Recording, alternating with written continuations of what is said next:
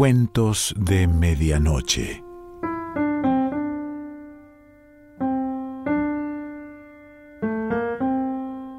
El cuento de hoy se titula El que inventó la pólvora y pertenece a Carlos Fuentes.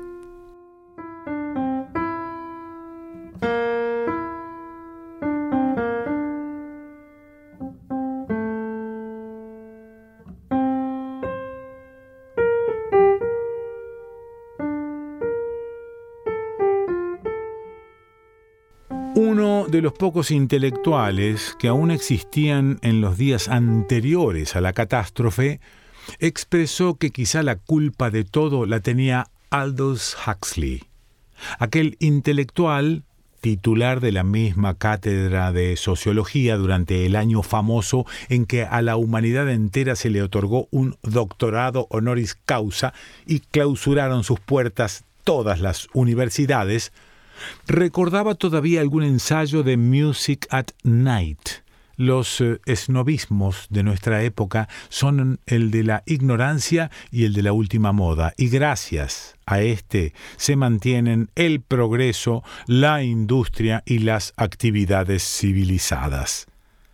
Huxley, recordaba a mi amigo, incluía la sentencia de un ingeniero norteamericano. Quien construya un rascacielos que dure más de 40 años es traidor a la industria de la construcción.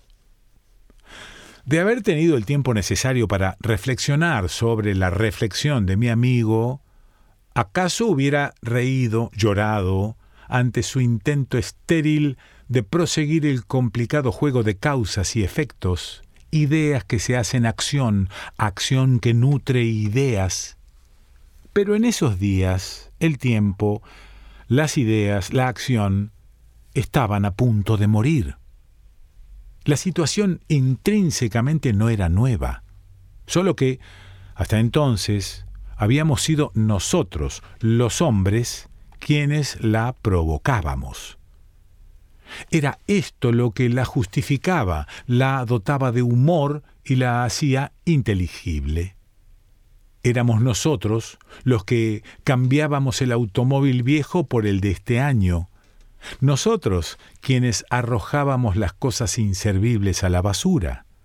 Nosotros quienes optábamos entre las distintas marcas de un producto.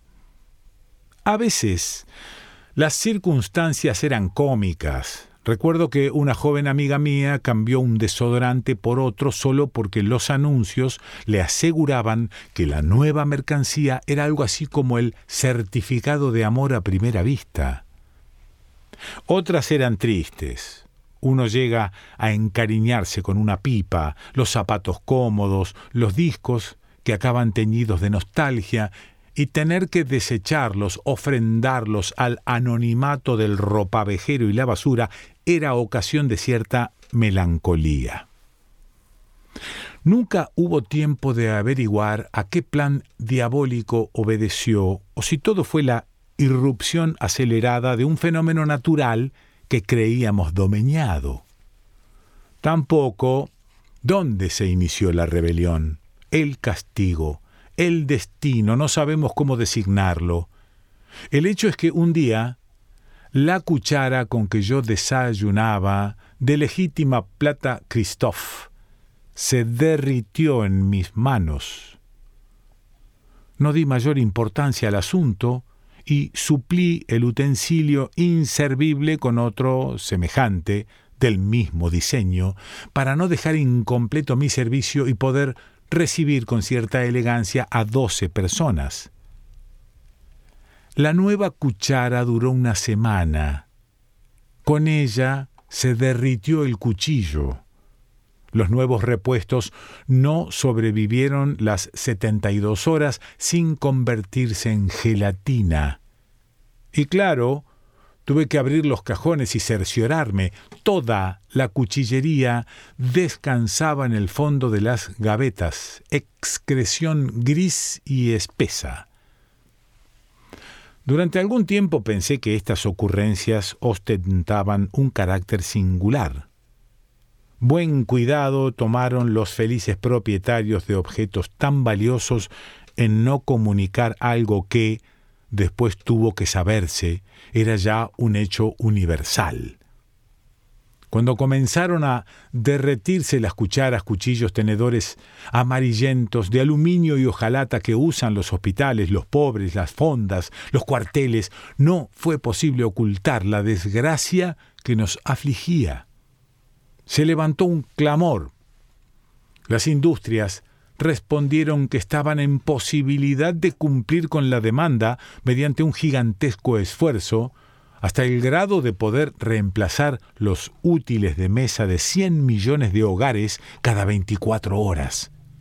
El cálculo resultó exacto. Todos los días mi cucharita de té, a ella me reduje al artículo más barato para todos los usos culinarios, se convertía después del desayuno en polvo. Con premura salíamos todos a formar cola para adquirir una nueva. Que yo sepa, muy pocas gentes compraron al mayoreo. Sospechábamos que cien cucharas adquiridas hoy serían pasta mañana. O quizá nuestra esperanza de que sobrevivieran 24 horas era tan grande como infundada. Las eh, gracias sociales sufrieron un deterioro total. Nadie podía invitar a sus amistades y tuvo corta vida el movimiento malentendido y nostálgico en pro de un regreso a las costumbres de los vikingos. Esta situación, hasta cierto punto amable, duró apenas seis meses. Alguna mañana terminaba mi cotidiano aseo dental, Sentí que el cepillo, todavía en la boca, se convertía en culebrita de plástico. Lo escupí en pequeños trozos. Este género de calamidades comenzó a repetirse casi sin interrupciones. Recuerdo que ese mismo día, cuando entré a la oficina de mi jefe en el banco, el escritorio se desintegró en terrones de acero, mientras los puros del financiero tosían y se deshebraban, y los cheques mismos daban extrañas muestras de inquietud. Regresando a la casa, mis zapatos se abrieron como flor de cuero y tuve que continuar descalzo. Llegué casi desnudo. La ropa se había caído a jirones. Los colores de la corbata se separaron y emprendieron un vuelo de mariposas. Entonces me di cuenta de otra cosa.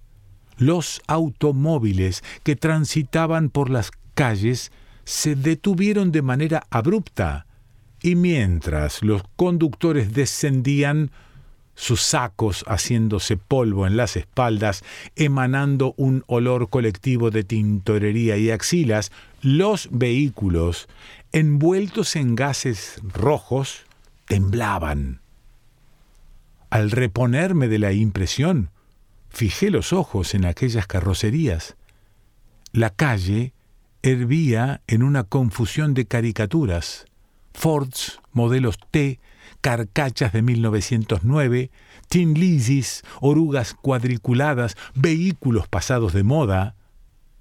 La invasión de esa tarde a las tiendas de ropa y muebles, a las agencias de automóvil, resulta indescriptible.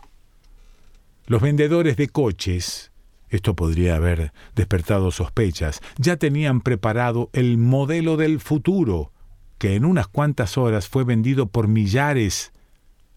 Al día siguiente, todas las agencias anunciaron la aparición del novísimo modelo del futuro. La ciudad se llenó de anuncios de modé del modelo del día anterior que ciertamente ya dejaba escapar un tufillo apolillado. Y una nueva avalancha de compradores cayó sobre las agencias. Aquí debo insertar una advertencia.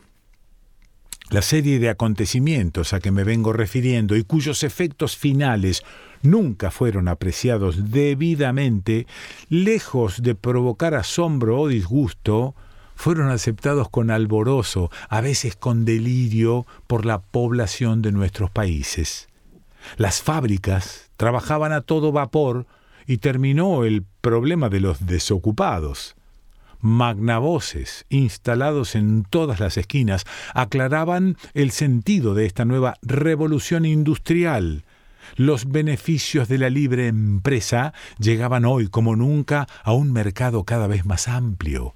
Sometida a este reto del progreso, la iniciativa privada respondía a las exigencias diarias del individuo en escala sin paralelo.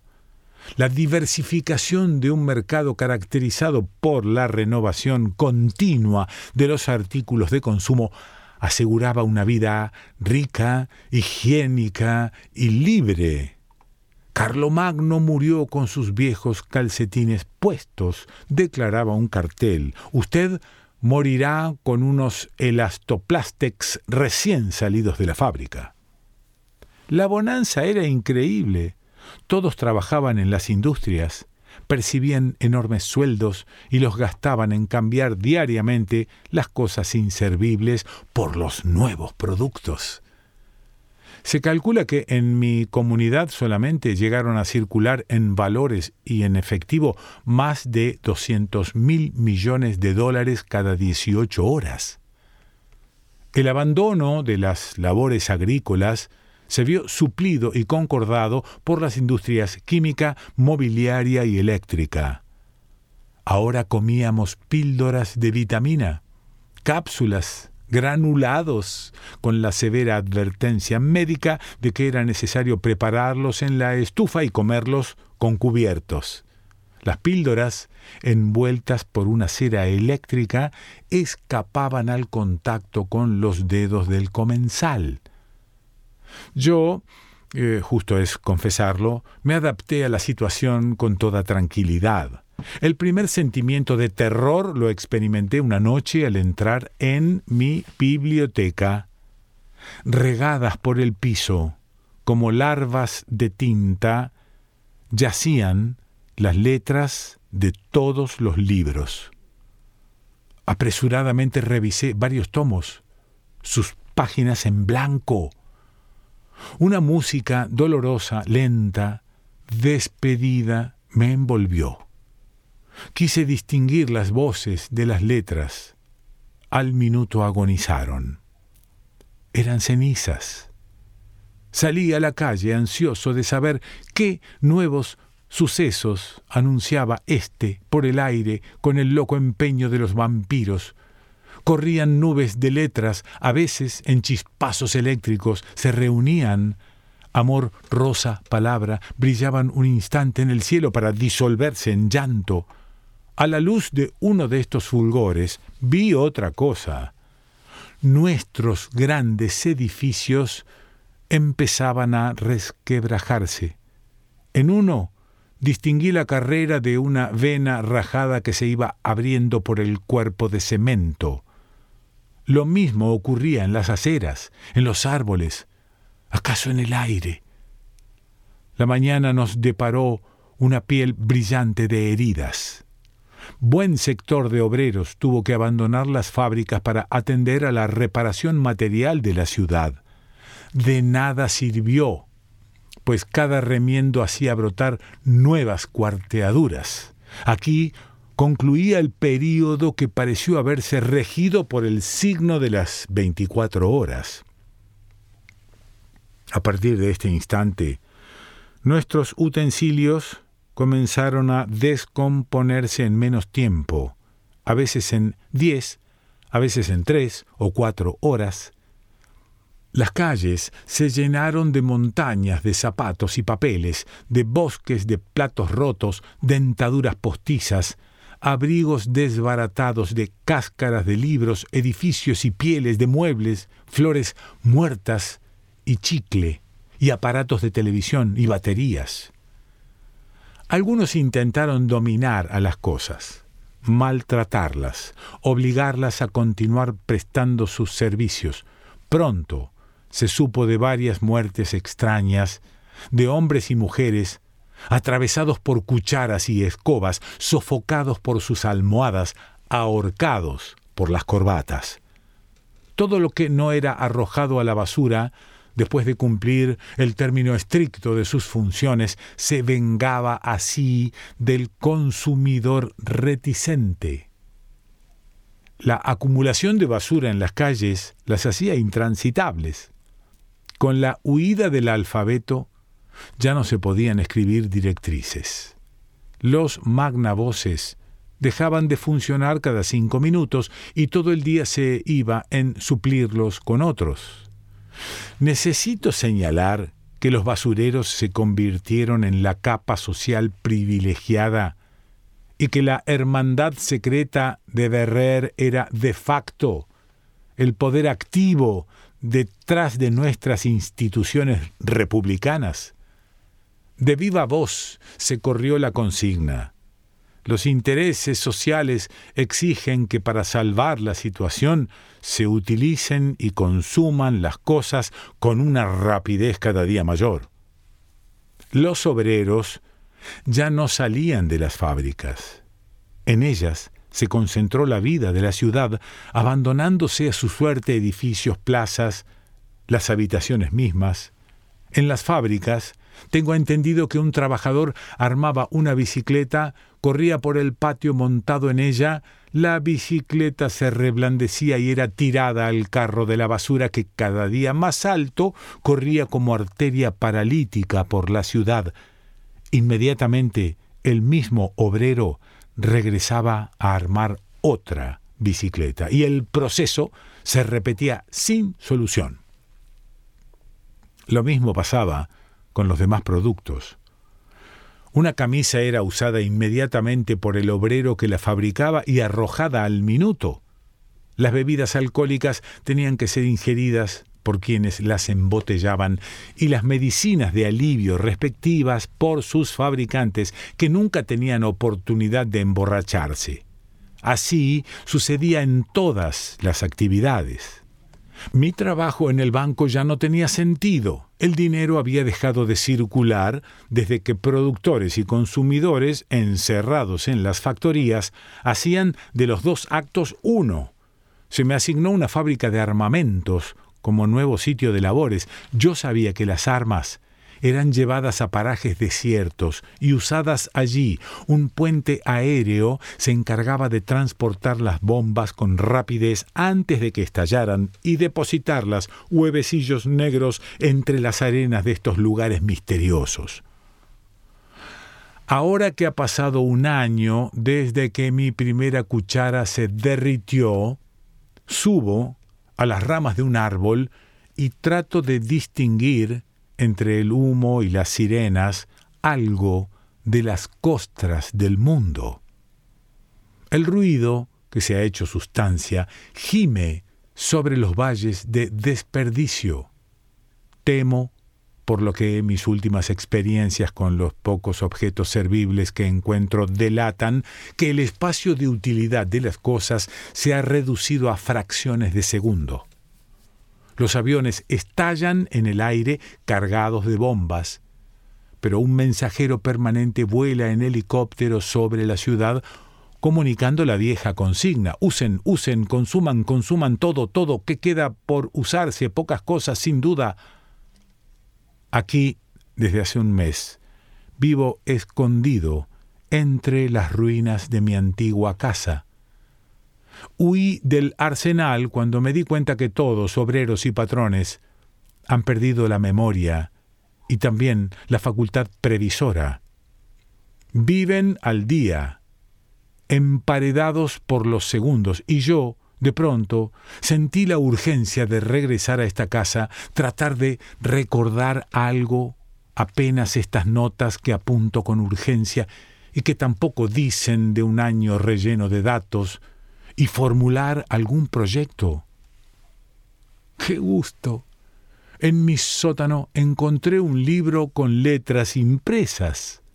Es Treasure Island, y gracias a él he recuperado el recuerdo de mí mismo, el ritmo de muchas cosas. Termino el libro. Pieces of Eight. Pieces of Eight. Y miro a mi alrededor la espina dorsal de los objetos despreciados, su velo de peste. Los novios, los niños, los que sabían cantar, ¿dónde están? ¿Por qué los olvidé? Los olvidamos durante tanto tiempo. ¿Qué fue de ellos mientras solo pensábamos, y yo solo he escrito, en el deterioro y creación de nuestros útiles? Extendí la vista sobre los montones de inmundicia. La opacidad chiclosa se entrevera en mil rasguños. Las llantas y los trapos, la obesidad maloliente, la carne inflamada del detritus se extienden enterrados por los cauces de asfalto y pude ver algunas cicatrices que eran cuerpos abrazados, manos de cuerda, bocas abiertas, y supe de ellos.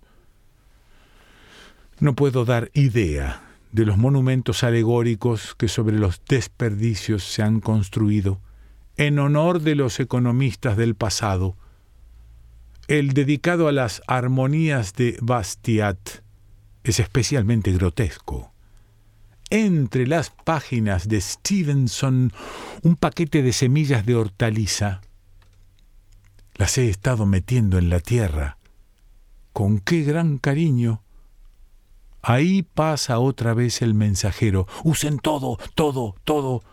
Ahora un hongo azul que luce penachos de sombra y me ahoga en el rumor de los cristales rotos. Estoy sentado en una playa que antes, si recuerdo algo de geografía, no bañaba mar alguno. No hay más muebles en el universo que dos estrellas, las olas y arena. He tomado unas ramas secas, las froto durante mucho tiempo. ¡Ah! La primera chispa.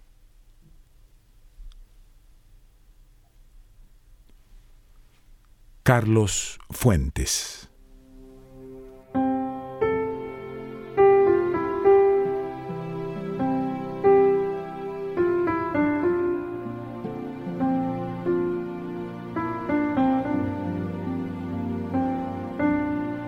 Cuentos de Medianoche.